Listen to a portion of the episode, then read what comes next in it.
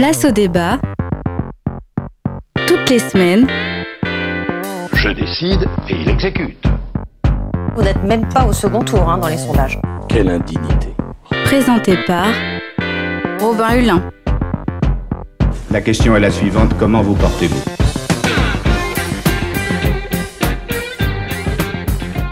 Bonjour à tous et bonjour à toutes et bienvenue dans ce nouveau numéro de Place au débat. Nous sommes ensemble pendant une heure et une fois par semaine je reçois plusieurs acteurs et représentants du paysage politique, syndical, sociétal pour échanger et débattre sur un sujet qui concerne l'actualité française. Pour ce, nouveau numéro, nous allons parler de la vie dans les quartiers. Les quartiers, nous entendons la vie dans les zones et les quartiers populaires les plus en difficulté.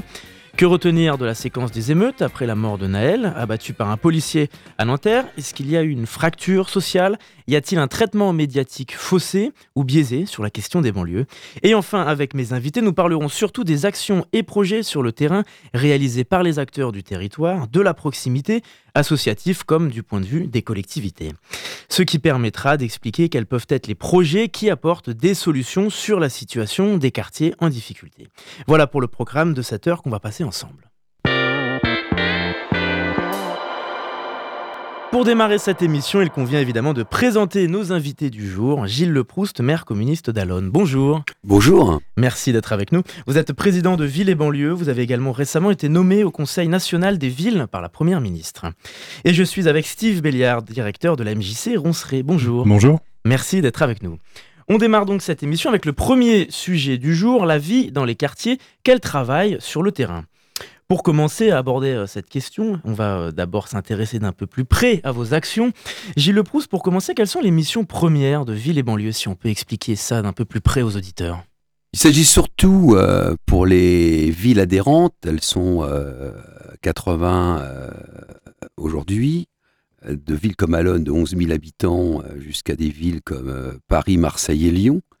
la volonté, c'est de fédérer à la fois nos expériences, nos échecs, parce que on est sur des, territoires d'expérimentation, et puis aussi, surtout à partir de cela, de, peser sur celles et ceux qui ont en charge au plan de l'État euh, de trouver d'apporter des réponses euh, euh, pour permettre de relever le défi qui est posé dans l'ensemble de nos territoires, c'est le défi de la République, que l'égalité républicaine soit un fait et non pas un mirage. Et puis, euh, quel est l'objectif de cette mission au Conseil national des villes? Vous étiez venu en parler sur notre antenne il y a quelques mois. Alors, c'est sous la responsabilité de la Première ministre, donc il y a, plusieurs collèges, des collèges d'élus, des collèges associatifs, des collèges d'habitants, des collèges d'experts, euh, d'acteurs sur les quartiers. Euh, on est sollicité par le gouvernement pour donner des rapports sur telle ou telle question. Par exemple, la place des femmes dans le mouvement sportif, les violences faites aux femmes, la question de l'accès au travail, enfin, il y a multiples. Et puis, nous pouvons nous-mêmes nous saisir sur des thématiques que, que nous sentons non prises en compte suffisamment par le gouvernement, ou simplement parce que c'est des choses qui nous sont posées aux uns aux autres et où parfois on a du mal à trouver des réponses. Eh bien, nous travaillons, nous avons des groupes qui permettent de faire des propositions et qui chaque fois sont sont déposées auprès de Madame la Première ministre. Justement, de quelle manière ces différentes missions permettent de, de faire remonter à l'échelle nationale des problématiques qui concernent les quartiers à l'échelle locale donc? C'est ça, oui, oui, c'est ça. Vous avez raison. C'est, mais c'est, enfin, moi, je suis maire d'une ville populaire. Euh, et je, je, quand je suis euh, devant une école à Alonne, c'est le cas ce matin, et comme demain je serai euh, avec la ministre, la secrétaire d'État à la politique de la ville, je suis le même, quoi. C'est-à-dire que je viens enrichi de tous les échanges que je peux avoir avec les parents. Ce matin, c'était à l'école, avec la directrice d'école de l'école maternelle avec qui j'ai échangé. Voilà, donc c'est moi, c'est ma conception, y compris de, de, de, faire de la politique, euh, non pas par des petites phrases euh, parfois assassines, mais pour essayer à la fois de faire de l'éducation populaire, mais je pense qu'on en parlera avec euh, l'autre invité. Et puis, euh, et puis, oui, effectivement, euh, que les gens soient présents en permanence dans ce qu'on peut proposer euh, euh, au gouvernement, en l'occurrence. Euh, et, pour, le, d'ailleurs, la question, mais là aussi je pense qu'on aura l'occasion d'en reparler dans cette émission, c'est comment on associe mieux les habitants à ce qu'il est... c'est eux les experts du territoire. Et donc là, on a un véritable défi qui nous est posé. Justement, Steve Béliard, je me tourne vers vous pour expliquer aux auditeurs quelles sont les missions premières d'une MJC, Maison des Jeunes et de la Culture. C'est ça. Donc la MJC, c'est un mouvement qui est, qui est né il y a très très longtemps hein, et qui est s'aimé dans tout le territoire parce qu'aujourd'hui, il y a à peu près 1000 MJC en France. Donc il y en a aussi en Sarthe, euh, il y en a sur le Mans, deux, MJC Prévert, on y est ici, et MJC Ronceret dans les quartiers Ronceret, Glonnière et Vauguyon. Mais il y en a également en milieu rural, les MJC en Sarthe aussi, il ne faut pas les oublier, même si elles ont euh, des missions complètement différentes parce qu'elles ne sont pas sur le même territoire avec les mêmes habitants. L'idée c'est quoi? C'est de viser euh, une émancipation des habitants, c'est-à-dire leur permettre d'intégrer les projets, de participer activement aux projets qui sont proposés, dans un but d'avoir aussi les, euh, les, du lien avec le local, du lien aussi avec ce qui peut les entourer, c'est-à-dire la dimension politique aussi, c'est-à-dire comment on réfléchit ma place dans la ville, ma place dans le quartier, comment je peux agir. Et tous nos projets sont à l'aune de ça, c'est-à-dire quelle place on laisse, on le disait tout à l'heure, aux habitants dans nos projets. on n'est pas seul dans le quartier, il y a aussi un centre social qui a une mission un peu différente de la nôtre. Nous, c'est on rentre via l'aspect culturel, c'est-à-dire que c'est s'intégrer dans des projets culturels euh, des ateliers euh, d'expression, de musique, etc., un peu de sport, mais également euh, l'accès au, cinéma, il y a un cinéma de quartier, l'accès à une salle de spectacle pour les plus jeunes, pour les musiques actuelles avec super format. Voilà, l'aspect culturel est, primordial dans une MJC, et c'est comment on fait ce lien avec les habitants pour leur ouvrir les portes. Est-ce qu'on peut faire un lien entre le lien social, le développement de l'expression culturelle et finalement ben, la lutte contre l'isolement et par conséquent la fracture sociale ben, c'est ça, disons, plus, plus on va être un lieu ouvert à, accueillir les habitants, à accueillir leurs paroles, à les écouter, les entendre et surtout concrétiser derrière euh, de manière collective. C'est-à-dire que les habitants vont venir euh, sur un projet, sur une idée. Euh, l'idée, c'est nous les accompagner pour pouvoir les concrétiser. Soit ils s'insèrent dans un projet qui existe, ça peut être le projet associatif, puisqu'on est à une association. la MJC est une association, même si on est euh, très soutenu par les par la, ville du Mans, le département, etc. On est quand même une association, donc à ce fonctionnement associatif. Et derrière, c'est de permettre à chacun de se dire, on vous donne les, moyens de pouvoir comprendre comment fonctionne une association et de et de pouvoir vous accompagner avec ça. L'éducation populaire, on entend souvent ce thème revenir notamment à la MJC Prévert. Comment est-ce qu'on peut le définir? Puisque c'est vaste, ça veut tout. Ouh là là, on pourrait passer des heures. Une émission là-dessus. L'éducation populaire, c'est justement c'est de permettre à chacun d'appréhender de, un petit peu le, euh, les outils pour pouvoir s'exprimer, pour pouvoir comprendre, pour pouvoir agir, pour pouvoir euh, voilà. Et ça, c'est notre rôle un petit peu euh, au travers d'un projet de, de pouvoir trouver sa place et de, de repartir avec euh, une meilleure estime de soi, une meilleure estime du quartier, une meilleure estime de la ville. Euh, on est parti sur un projet, nous, qui s'appelle Maison des Jeunes et des Cultures, puisque voilà, dans le quartier euh, où on est, il y a beaucoup de cultures différentes. Pour nous, c'est une richesse et c'est quelque chose qu'on essaie de travailler, que chacun apporte sa culture et qu'on la, mélange avec les autres et qu'on arrive à, des super rencontres et des, des projets qui sont qui sont assez importants pour, euh, pour les habitants eux-mêmes. Parce que pour, euh, pour les gens qui nous écoutent, euh, malgré vos points communs, qu'est-ce qui vous différencie d'un centre social, par exemple? on travaille sur beaucoup de sujets ensemble. On est vraiment complémentaires. Hmm. J'allais dire, je viens d'un centre social avant, donc je, je connais bien la différence. un centre social est une démarche un peu plus collective, c'est-à-dire qu'on va, on va plutôt travailler dans un centre social sur l'aspect famille, sur l'aspect enfant, sur l'aspect voilà senior, des choses comme ça. Nous, les MJC, on est dans un aspect plutôt destiné à la jeunesse, même si dans les, on va dire 800 adhérents qu'on peut avoir chez nous, on a de tous les âges.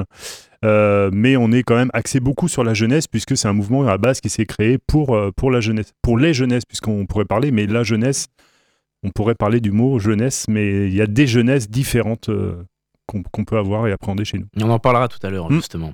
Quelles sont les problématiques, selon vous, qui ressortent le plus dans les quartiers Ronceret, Glonnière, Vauguyon, qu'on appelle aussi RVG euh, des, des, problématiques, il y, en a, il y en a de toutes sortes. Il y a, des problématiques liées évidemment euh, à la scolarité pour certains enfants, mm. euh, aux problèmes familiaux aussi. Il y a beaucoup de, de, mamans isolées aussi dans le quartier qui se retrouvent un petit peu bah, en, en, difficulté parfois sur des, rôles éducatifs.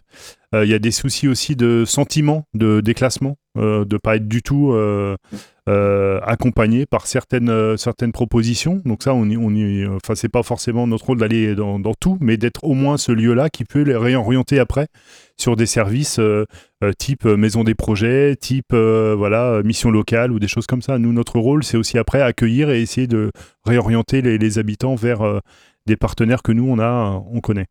Bon, on va justement passer à la deuxième partie de cet échange, la vie dans les quartiers. Quel constat après 30 ans de politique de la ville?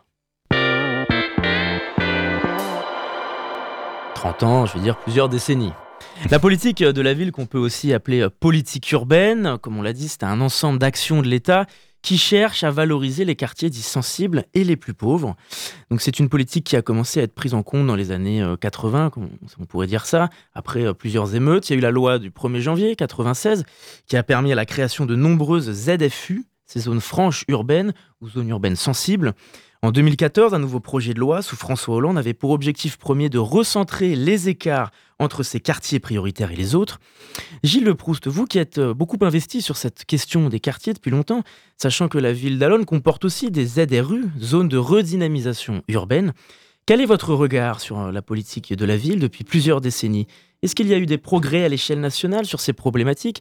Est-ce qu'il y a eu des échecs? Est-ce que nous stagnons? Quel est votre regard?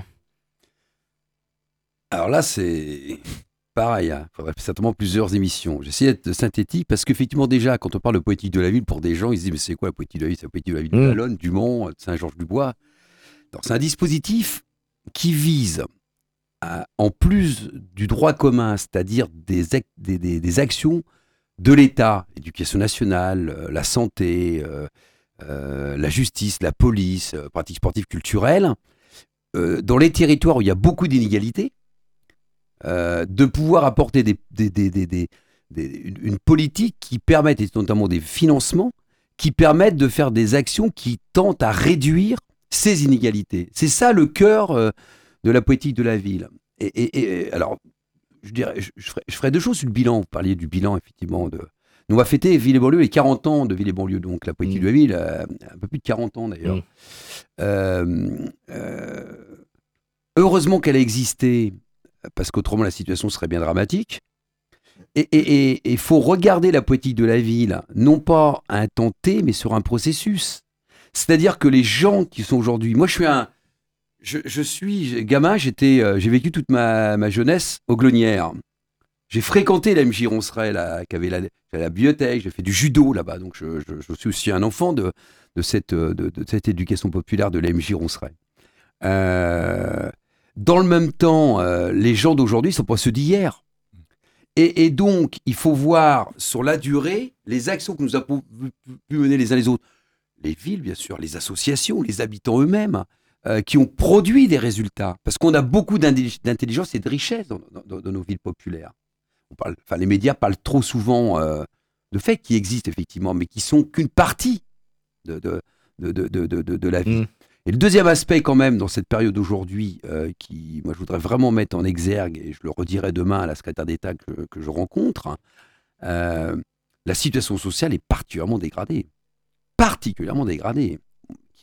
et ça, c'est une situation qui nous préoccupe beaucoup. Mmh. Les, nous avons les Restos du Cœur, le SCO populaire, euh, qui avait des distributions cette semaine. le nombre de bénéficiaires n'arrête pas d'augmenter y compris dans des parties de population qui n'auraient jamais pensé avoir besoin des restos du cœur. Pointer géographiquement euh, du doigt certaines zones les plus isolées, c'était déjà un apport en créant ZFU, euh, ces, euh, ces, ces, noms-là. Est-ce que c'était c'est quelque chose qui a permis de faire progresser la politique de la ville, de mettre le doigt sur où est-ce que les territoires souffrent?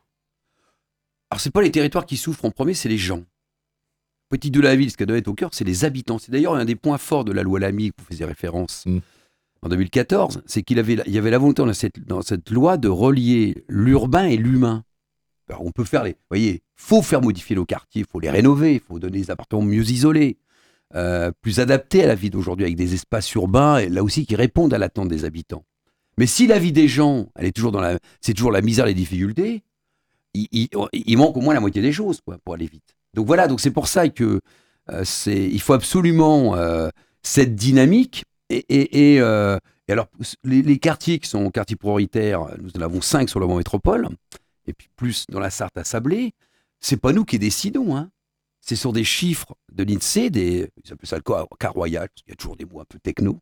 Mais en gros, c'est sur des carrés de 200, 200 mètres sur 200 mètres, euh, des, éléments qui disent dans ce, dans ce périmètre vivent des gens qui, sont, euh, qui ont très très peu de ressources, qui ont de la précarité. Et que donc, il y a besoin d'avoir des politiques particulières pour permettre d'accompagner les habitants, mmh.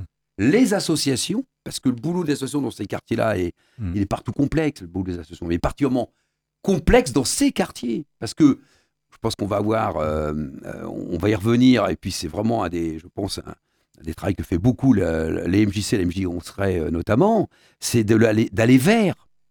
Parce que tu peux avoir un équipement euh, au cœur du quartier où les gens habitent tout autour, c'est pas pour ça qu'ils vont venir spontanément. Parce qu'ils ont tellement de- problèmes, de difficultés à régler que pour eux, euh, ça leur semble impossible. Et donc, il y a tout ce travail, et c'est pour ça qu'on a besoin des associations, de tous les, les- les acteurs de l'éducation populaire. Steve Bellière, sur Hmm. ces euh, politiques de la ville, comme on dit, est-ce qu'on prend suffisamment en compte le travail des associations depuis plusieurs années et de l'expression culturelle? Bah, je pense qu'on s'appuie beaucoup sur les associations, sauf qu'on sait très bien que s'il y a une fragilité dans les associations de fait, puisque en fait elles reposent beaucoup sur du bénévolat, et le bénévolat euh, est très fragile. Euh, comme on dit, le bénévolat, euh, on ne paye pas les, habitants, mais ça n'a pas de prix le bénévolat. Euh, C'est-à-dire que c'est des gens qui aujourd'hui sont soit vieillissants, soit de plus en plus, de plus, en plus eux-mêmes dans des, dans, des dans, dans des difficultés qui font qu'ils n'ont plus le temps de s'investir comme avant. Et puis, bah, c'est vrai qu'on en parlait euh, encore récemment, euh, c'est vrai que le Covid a joué un rôle aussi euh, de, de couper pas mal d'initiatives. Mais c'est pas le Covid qui a joué. C'était déjà à l'œuvre euh, le, manque d'investissement dans certaines associations. Ça, a amplifié le phénomène, le Covid. Aujourd'hui, on est dans une reprise euh, post-Covid. Euh, il faut renouveler un peu notre présence auprès des habitants. On voit par exemple un événement comme la fête interculturelle pour parler du, quartier. Ça mobilise énormément, énormément de personnes. C'est un travail qui est fait avec les structures sur le territoire. hein, centre social porté par le centre social, la MJC, le- la MPT Jean Moulin, enfin tout le monde est, est- est vraiment... euh, Mais ça tient aussi parce que les habitants s'investissent. Là, ça peut fonctionner. Euh, mais sur d'autres projets comme des carnavals ou des choses comme ça, les gens euh, sont plus repliés un peu. Ils n'osent plus aller vers parce qu'ils n'ont plus le temps et parce qu'ils ont d'autres préoccupations aujourd'hui. Et ça, il faut le prendre en compte et c'est, c'est, c'est, ça peut être grave à long terme.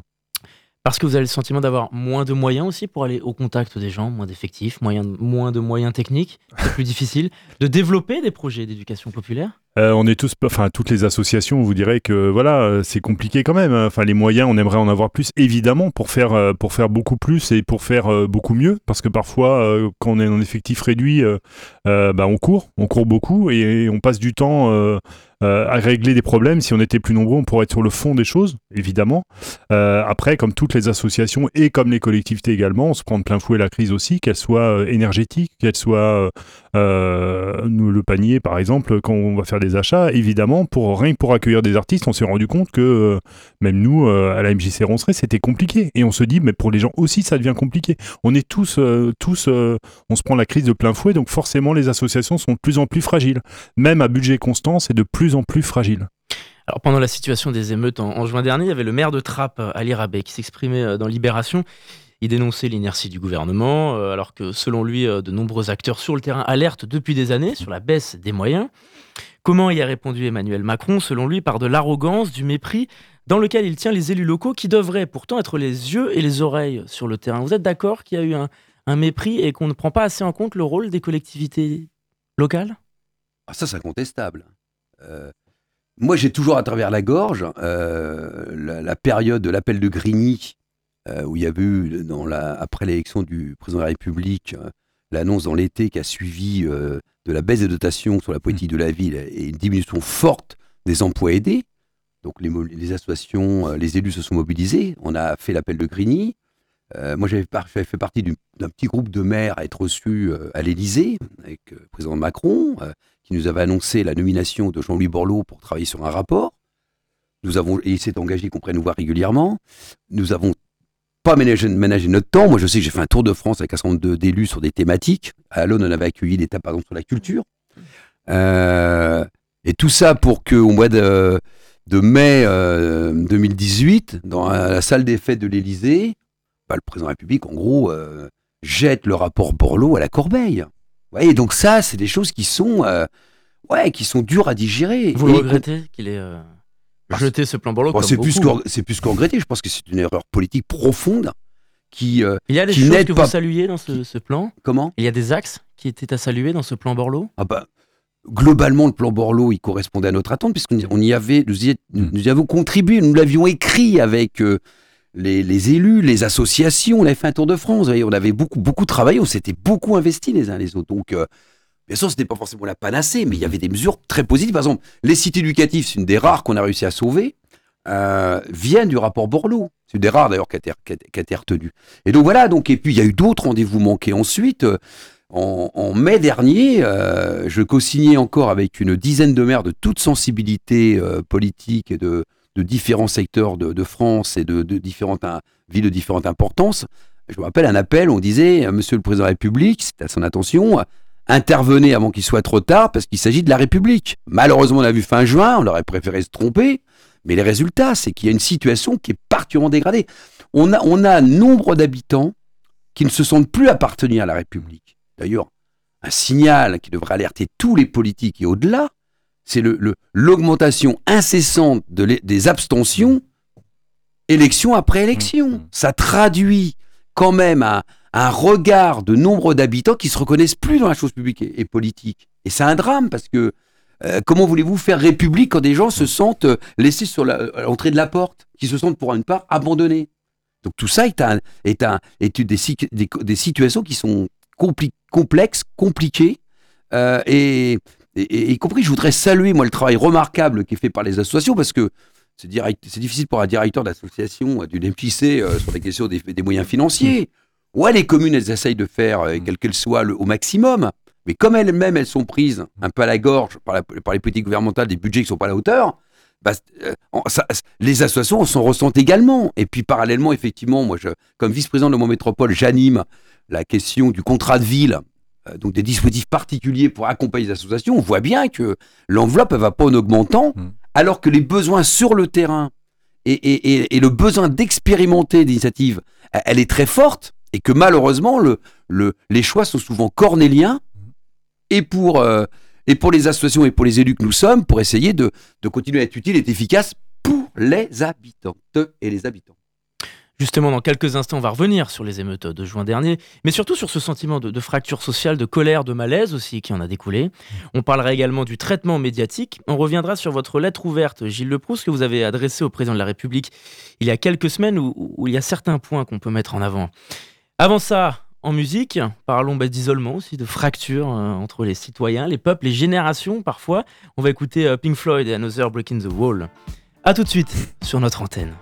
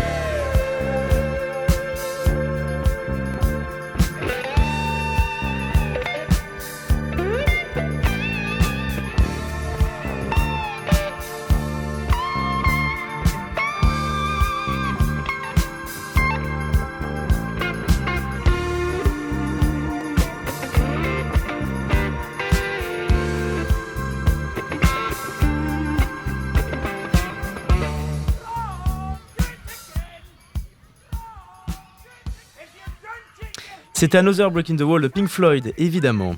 Vous êtes toujours sur Radio Alpa pour la deuxième partie de Place au débat et je suis toujours avec Gilles Leproust, maire d'Alonne, et Steve Béliard, directeur de la MJC Roncerie. Pour cette deuxième partie d'émission consacrée à la vie dans les quartiers et aux politiques de la ville, nous allons revenir sur les dernières émeutes de juin, sur ce sentiment d'échec et de fracture qui en a découlé, ainsi que du traitement médiatique. Le 17 juin, Naël, un adolescent de 17 ans, était tué par balle par un policier lors d'un contrôle routier. S'en sont suivis plusieurs jours d'émeutes causées principalement par des jeunes. Au Mans, comme dans beaucoup d'endroits en France, ces émeutes ont donné lieu à de nombreuses dégradations et destructions. En Sarthe, des rames de tram, des abribus, euh, la mairie de Coulennes a été incendiée et détruite. Gilles Leproust, comment comprendre qu'on puisse s'en prendre à des lieux publics et indispensables? Qu'est-ce qu'il y a derrière? Bonne question. Euh, pour avoir été présent, moi, pendant trois nuits, de minuit à 4 heures du matin, et donc d'avoir croisé, y compris de certains de ces jeunes, euh, j'ai senti beaucoup de colère. Euh, malheureusement, qui, les actes qu'ils ont commis se sont retournés contre les habitants des quartiers eux-mêmes, parce que c'est des équipements, l'école, la mairie, euh, telle, telle médiathèque, suivant les. Ou, des voitures d'ailleurs de particuliers, hein, qui, étaient voitures d'occasion, qui leur servaient d'aller aller au boulot euh, et mal remboursées. Donc. Non, je crois que c'est vraiment le, le, le, constat d'une fracture, vous utilisez le terme, d'une fracture sociale importante. C'est-à-dire que on a des mômes, et je dis ça sans vouloir excuser, mais il faut bien essayer de comprendre pour essayer de trouver les réponses. On a des mômes qui voient que leurs parents galèrent, euh, que, que la promesse républicaine n'est plus présente, y compris pour eux. Ils voient leurs leurs copains dans la famille, des jeunes qui ont fait l'école qui se retrouvent au chômage, en précarité, parce qu'ils viennent de tel quartier, ils ont un nom de telle consonance, euh, ils sont pas retenus. Euh, vous voyez, c'est tout ça le vécu. On peut pas le gommer. Et puis aussi, alors je, suis très prudent dans mes mots, on a besoin de la police et de la justice, mais dans le même temps, il faut qu'on se réinterroge, je crois, sur le, rôle euh, de la police. Moi, je suis plutôt pour une, police euh, des gardiens de la paix que des forces de l'ordre, parce que je pense qu'il faut qu'on ait une réflexion, et vu quand même qu'y compris dans un certain nombre de ministres, euh, repose la question du rapport entre habitants et, police, et notamment jeunes et police, parce que pour faire République, pour vivre ensemble, il faut que chacune et chacun puisse vivre en bonne intelligence sans que la peur euh, s'installe chez les uns ou chez les autres. Donc il y a vraiment là un, défi qui, nous est posé euh, dans les, semaines et, les mois à venir. Alors, se prépare un conseil interministériel des villes le 9 octobre. Euh, les banlieues, les élus ont mis sur la table un certain nombre de propositions, notamment sur ces questions éducatives, de justice, la question sportive, culturelle. J'espère que après ce qui s'est passé euh, fin juin dans, nombre de quartiers, y compris dans des endroits qui n'est pas forcément de quartier prioritaire d'ailleurs. Hein. C'est-à-dire que euh, là aussi, hein, c'est-à-dire que c'est pas, ça s'est élargi et que moi je suis de ceux qui pensent, sans le souhaiter bien sûr, hein, mais que les braises sont toujours là et que le moindre, euh, le moindre, un incident peut peut faire repartir, je dirais, ces mouvements quoi. Crois que chacune et chacun qui sont en situation de responsabilité politique, gouvernementale, dans une mairie, un conseil départemental, dans les associations, on a plutôt intérêt à, travailler, à réfléchir, à proposer concrètement des choses pour permettre de trouver des réponses qui soient satisfaisantes pour les habitants. Steve Eliard, il est à la MJC mmh. de Saint-Brieuc qui a été incendié. Mmh. C'est bien la preuve que mmh. c'est beaucoup de symboles qui ont été touchés et que ça va bien au-delà de, d'éléments comme des abribus, voire des, des, sas de commissariat ou de la poste. Oui, comme on le disait, c'était euh, c'est un sentiment de, de, de, déclassement, de pas être de pas être reconnu, de pas être écouté, euh, de pas être entendu, de pas. Enfin, ces jeunes sont sont dans une colère, une colère sourde et l'étincelle a été euh, le meurtre du, jeune. Mais il y avait eu cliché avant, il y a eu tout ça. À chaque fois, c'est des, des étincelles qui font que bah ça, ça, ça, dérape tout de suite et puis euh, et c'est une colère qu'ils expriment à ce moment-là, euh, mais qui est qui est, qui est, qui est renfermée. Euh, y a les mamans du quartier essayent essayent de gérer ça comme elles le peuvent. On a eu avant tout ça des, des, des petites choses dans, dans le quartier qu'on a essayé de gérer nous avec les parents à chaque fois en disant qu'ils ont aussi leur rôle et qu'on est là aussi pour pour accompagner tout ça.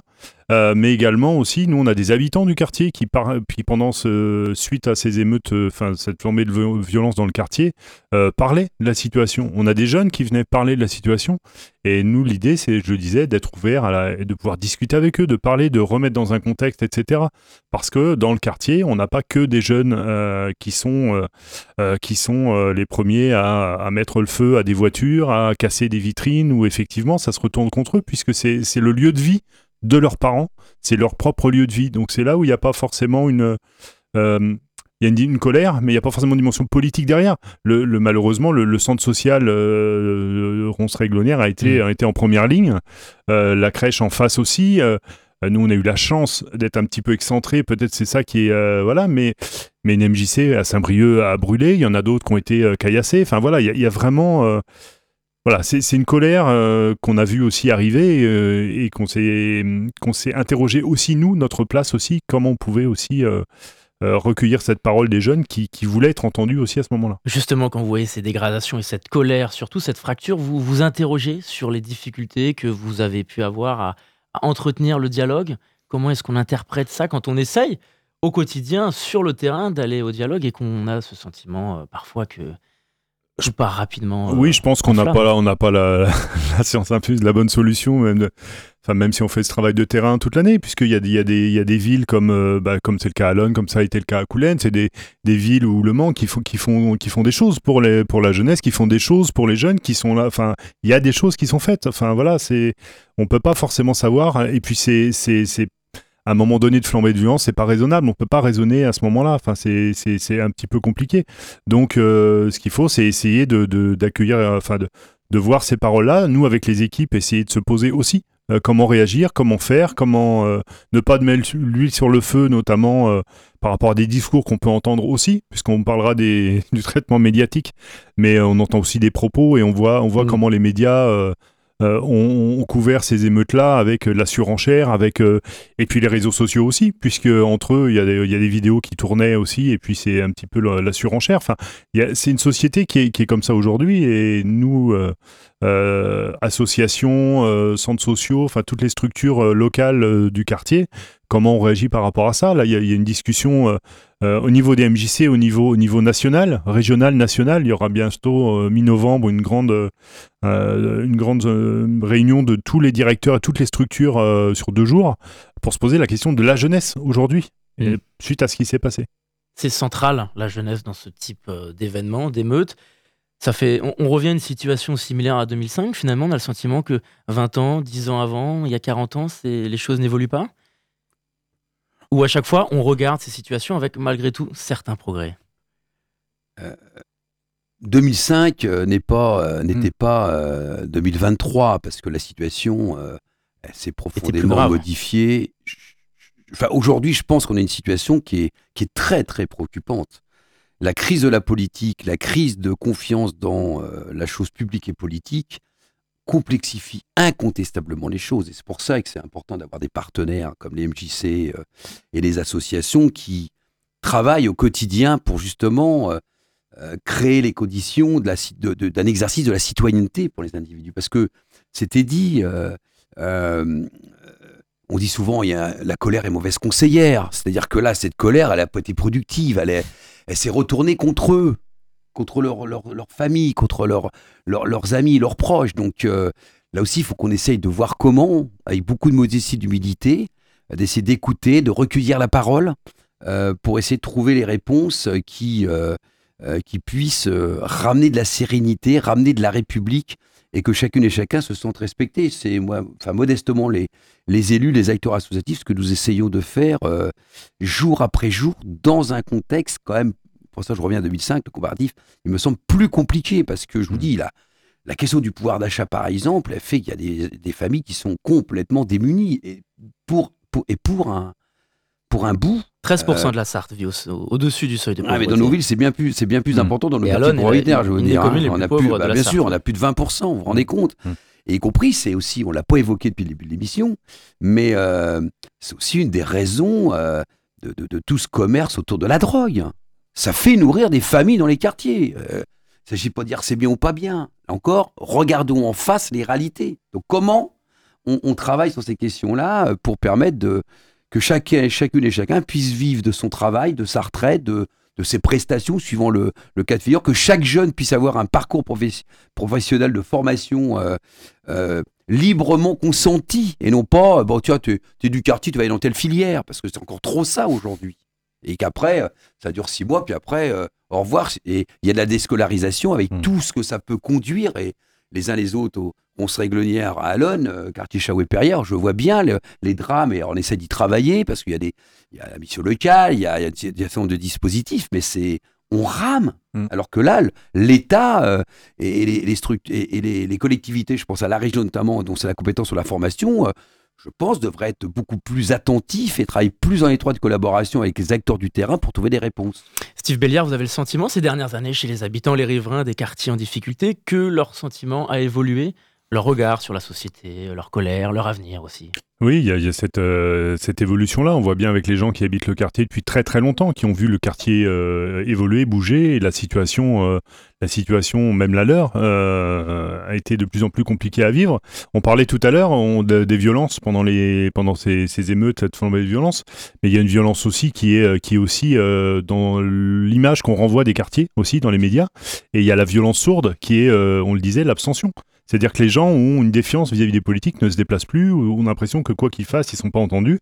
Et ça, il faut, il faut réussir à euh, mobiliser aussi pour euh, faire comprendre que l'investissement associatif peut permettre aussi de euh, remettre pied et retravailler sur, sur une dimension de comment moi je peux améliorer la vie dans mon quartier à mon petit niveau. Enfin voilà. Et ça, c'est compliqué. Ça se fait pas comme ça dans un claquement de doigts, mais il y a une violence aussi là qui, qui devrait aussi interroger vraiment vraiment puisque euh, euh, cette violence-là, elle n'est pas, elle pas moins grave qu'une violence euh, où on va flamber des voitures, etc. Parce que on sent bien que la politique, en règle générale, commence à, être compliquée. Nous, quand on parle d'investissement, de, citoyenneté, etc., c'est pour certains jeunes, il faut, il faut mettre les, le sous-titre pour qu'ils comprennent vers quoi on veut les amener. Parce que, oh, en règle générale, euh, même à 18 ans, 19 ans, pas sûr qu'ils aillent se déplacer pour aller voter. La, la- la pauvreté et les inégalités ont-elles créé un sentiment aussi de désengagement de la jeunesse qui s'engage moins qu'avant? Parce que désespoir la jeunesse s'engage. Enfin voilà, elle s'engage aussi sur tous les aspects euh, écologiques, Sur notamment. On voit aussi, euh, ouais, il y a- ils s'engagent. Enfin ils savent. il y a- Enfin je vois, il y, a- il y a des choses où ils sont capables de s'engager, de, de se mobiliser. Euh, voilà, je pense que c'est aussi un- une image qu'on veut véhiculer que les jeunes ne s'engagent plus. Enfin c'est pas si vrai que ça en fait. Euh, ils choisissent euh, le- leur engagement aussi, ce qui n'est pas celui voilà qu'on croirait avoir. Mais mais c'est la peur surtout, la peur de l'avenir, de la précarité. Il y a un jeune sur deux qui est en CDD aujourd'hui, quasiment. Il va pas savoir si c'est compliqué de se projeter. Euh, Il y a une étude d'une sociologue, euh, je crois Cécile Van de Velde, que j'ai- lue, qui est assez intéressante sur les pays d'Europe où euh, l'autonomie c'est quoi chez les jeunes? Et l'autonomie au Danemark ou en Espagne, en Angleterre ou chez nous, c'est pas du tout la même. Chez certains, c'est pouvoir voilà s'assumer personnellement, etc., etc. Chez nous, c'est il y a une angoisse. Il y a une angoisse de l'autonomie, il y a une angoisse d'y arriver, donc on fait appel à, la famille, à des prêts, à des choses comme ça, ou sinon on ne peut pas. Donc c'est-à-dire que les jeunes restent plus longtemps chez, euh, chez les parents qui sont déjà en précarité. Enfin voilà, il y a une angoisse, il y a une, il y a une- y y a crainte. Et ça, c'est important, puisqu'aujourd'hui, euh, à une période, les jeunes disaient, bon voilà, je vais faire des études, je vais pouvoir réussir à- assez vite à trouver un travail et tout. Aujourd'hui, c'est beaucoup plus compliqué. Surtout quand on habite dans les quartiers euh, prioritaires avec un, un nom à consonance euh, étrangère. Enfin, comme diraient certains propos zémoroïdes, tout le monde s'appelle pas Cécile. Et c'est très compliqué pour certains jeunes. Venons-en au traitement médiatique de cette séquence. Gilles Proust, vous avez publié une lettre ouverte au président de la République en août dernier et vous pointiez du doigt l'interv- l'intervention, son interview dans le journal Le Point. Ce n'est pas de recivilisation dont les quartiers ont besoin, mais de la bienveillance de la République et d'égalité. Et ce qui vous dérangeait, c'est que le président dise nous, notamment, nous avons vu au sujet des banlieues. Quel était l'objet de cette lettre ouverte? C'est un peu un cri, un cri de colère. euh, je, vous l'ai dit, hein, avec euh, des élus, avec des citoyens d'ailleurs qui ont beaucoup aidé. Euh, on a passé des heures, euh, des nuits sur le terrain. On a vu en direct. Et là, c'était pas sur BFM ou CNews. Hein, c'était, c'était, impressionnant. Et puis on a vu le traumatisme chez des habitants. D'ailleurs, encore aujourd'hui, il y a des personnes qui l'ont vu, qui sont traumatisées, qui n'osent pas sortir le soir. Il faut l'entendre, ça y compris. Et donc, dans des périodes comme cela, sans rien masquer, il faut apaiser. Pour moi, c'est ça le rôle d'un président de la République, c'est d'apaiser, c'est de trouver les réponses avec les, avec les, avec les acteurs euh, du terrain, du territoire, des territoires. et, son mot recivilisé m'a heurté. Parce que c'est un amalgame. oui, il y a eu des actes qui sont répréhensibles, qui doivent être jugés et condamnés. Et condamnés. J'ai aucun problème là-dessus.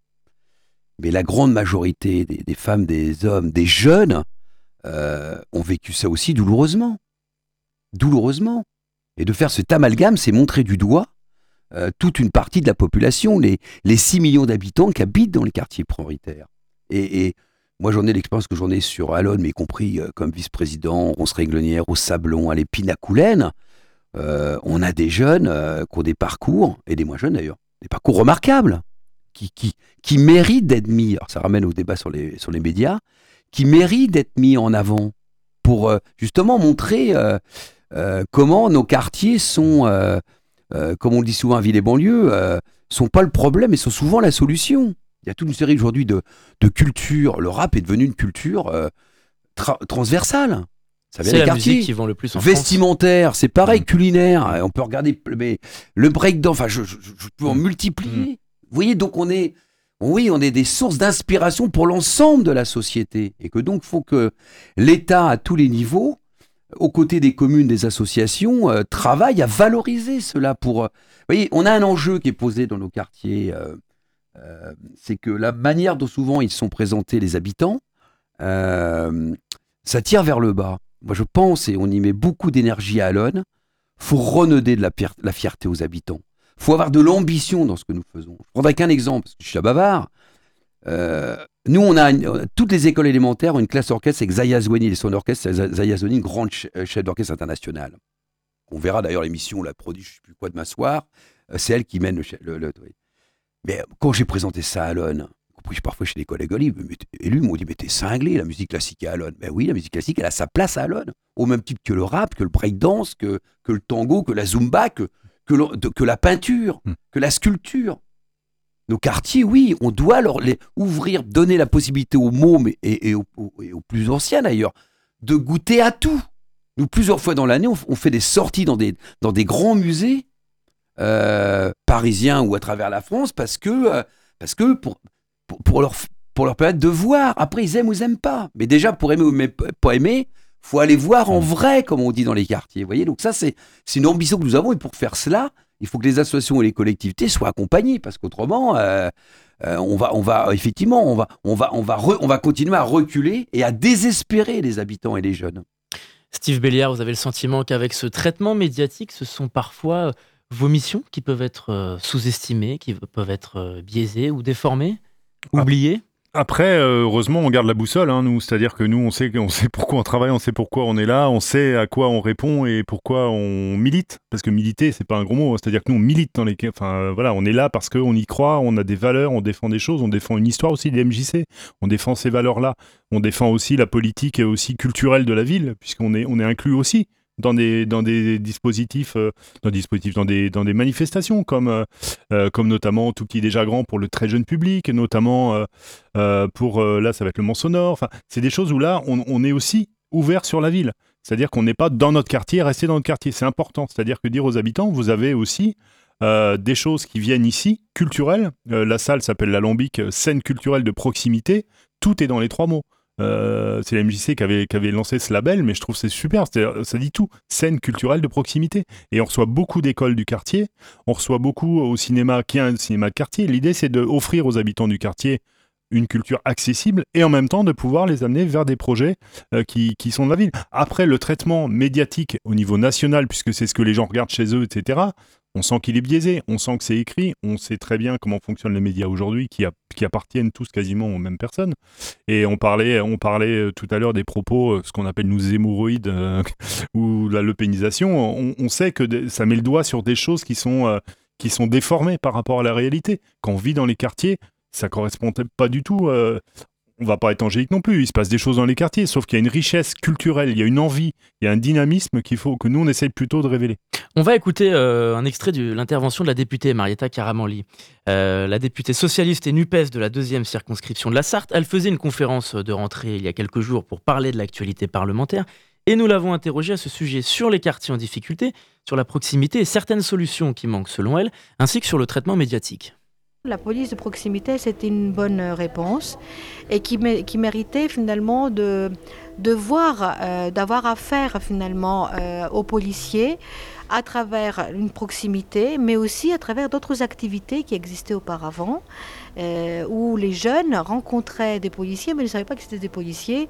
C'était leur, euh, leur coach sportif, par exemple. Donc voilà, il y avait des, moments et des échanges euh, réguliers, et qu'aujourd'hui n'est plus possible de faire parce que les moyens ne sont pas à la hauteur. Vous qui êtes député dans une partie du Mans, qui représentait le Mans comme le reste de la Sarthe, avez-vous aussi le sentiment que dans la vie des quartiers, il y a parfois un traitement médiatique qui peut être euh, biaisé, qui peut être faussé lorsque l'on porte un regard sur certains quartiers euh, politiques de la ville, certaines banlieues, tout simplement. Alors, le traitement médiatique, euh, parfois, peut nous, questionner parce que dessert non seulement des quartiers, mais aussi des, des, citoyens. Donc, il faut, il faut donner la vérité, mais il ne faut pas être angélique non plus. Il ne faut pas dire non plus que tout va bien. Il ne faut pas ignorer la réalité, parce que la réalité est vécue par les citoyens. Qu'on peut aussi faire apparaître les choses de manière merveilleuse, que tout se passe bien, et en fait, euh, que ce ne soit pas partagé avec les citoyens. Donc il ne faut pas s'adresser uniquement à une population, et quand je, lis, euh, y compris les médias, euh, tous les médias aujourd'hui, même locaux, même à travers leurs interviews de la population, j'ai constaté récemment, euh, lors d'une enquête qui a été faite, que malgré les éléments positifs euh, sur une ville euh, qui bouge, etc., et tout, il y avait chaque fois des éléments critiques. Et cette critique-là portait particulièrement sur la sécurité, sur le sentiment d'insécurité qu'on peut avoir aussi, sur le fait de ne pas être sécurisé pour se déplacer, pour les femmes par exemple, et pour les jeunes, à certains moments. Donc voilà, il ne faut pas l'ignorer, il faut justement le prendre en considération et mettre et adapter des politiques pour pouvoir éradiquer ça. Bon, sur le traitement médiatique, ce sont des propos qui rejoignent les vôtres, euh, Steve Belliard. D'abord sur la police, Gilles Leproust, c'était une erreur selon vous, la suppression de la police de proximité Il y a 20 ans, par Nicolas Sarkozy? Oui, je pense que c'est une erreur d'ailleurs. Aujourd'hui, il y a de nombreuses euh, de nombreux élus, y compris au, niveau de l'État, qui, se réinterrogent en disant voilà, il faut qu'on réfléchisse pour que, effectivement, euh, ces polices proximité qui posent la question du nombre de policiers, quand même, parce que c'est ça passe par des, des, femmes et des hommes, excusez-moi. Euh, oui, c'est une erreur. On a besoin aujourd'hui d'avoir une police qui soit présente, qui soit proche euh, des habitants. Ça leur permettra, y compris en cas d'enquête, d'avoir plus facilement les, les éléments, et puis, et puis ben, une police aussi, quand il y a besoin de, de, réprimer euh, parce qu'il y a eu des actes graves, et eh bien c'est aussi son rôle. Donc euh, aucun angélisme euh, de ma part. J'entends ce que dit Marietta Garamoli que je partage. il faut toujours avoir une, une appréciation, je dirais, mesurée, mais qui ne doit pas quand même masquer quand même que, le, que dans nos quartier où les habitants vivent avec beaucoup de difficultés, c'est quand même euh, la vie qui leur est faite. Et si je peux me permettre, vous avez utilisé plusieurs fois les quartiers en difficulté. Moi, c'est un terme que je, qui, qui me gêne un peu parce que ça, c'est les femmes et les hommes qui y habitent, qui, sont, qui, qui, vivent, qui ont des vies difficiles, on ne comprend pas voire des souffrances. Ouais, je pense qu'on le, on le reprend pas assez parce que euh, ça masque un peu la, la, la, réalité, la gravité de la situation que vivent de, de, de, de, très nombreuses personnes. Moi, je reçois des permanences très régulièrement. J'ai des situations qui sont, mais qui sont dramatiques. Je ne sais pas comment ils s'en sortent, sincèrement. Quoi. Et je trouve même que, que le plus grand nombre, ils sont d'une patience incroyable, jusqu'à ce que la cocotte minute elle éclate et que c'est ce que on disait en début d'émission et que plus personne ne va plus, tenir grand chose dans, dans, dans, les territoires euh, et c'est de la République qu'il s'agit. Hein. Rapidement, euh, avant de terminer, Steve Béliard, c'était un, apport dans vos missions d'avoir la police de proximité. Est-ce que ça pouvait être un appui également dans vos actions de proximité? Bah, ce, qui est, ce, qui est, important dans le mot, c'est proximité. Mmh. Effectivement, c'est des gens qui sont au, contact des habitants et euh, il y aurait peut-être moins de, de, de défiance d'un côté et de l'autre, de mieux se connaître, de mieux se comprendre, de mieux parler, de discuter. On parlait tout à l'heure euh, de jouer au foot, de faire des activités avec eux, mais, mais ça passait par du lien et ça passait par ce lien-là. Euh, effectivement, après, après euh, si ça peut permettre de, renouer le contact et d'avoir une, je sais pas une police républicaine, mais vraiment de qu'il n'y ait plus de défiance entre les jeunes et la police. Moi, j'ai vu à certains moments des jeunes qui répondaient aux policiers d'une manière. Moi, j'ai, enfin, le respect n'existait plus, quoi. Et c'est ça qui m'a plus choqué, en fait.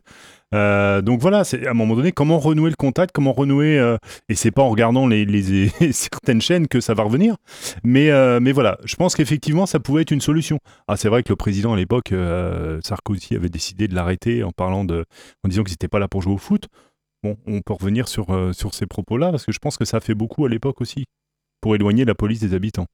Jouer au foot avec des délinquants, c'était les mots précis, qui était ministre de l'Intérieur à l'époque, en, en 2003. Ah oui. Merci messieurs, on est rattrapé par le temps, on est obligé de conclure. Merci d'avoir répondu à notre invitation. Steve Béliard, directeur de la MJC Ronceret au Mans, et Gilles Leproust, maire d'Alonne et président de Ville et Banlieue. Merci, à Romain euh, Alinan euh, pour la réalisation technique de cette émission. Je rappelle que nous avions, la rédaction avait convié des représentants du euh, Parti Renaissance à ce débat, mais et euh, comme des coordinateurs de centres sociaux en Sarthe, mais ils ont souhaité euh, décliner l'invitation ou ne pas donner suite. Vous pouvez réécouter cette émission en podcast sur radioalpa.com et sur toutes les plateformes d'écoute.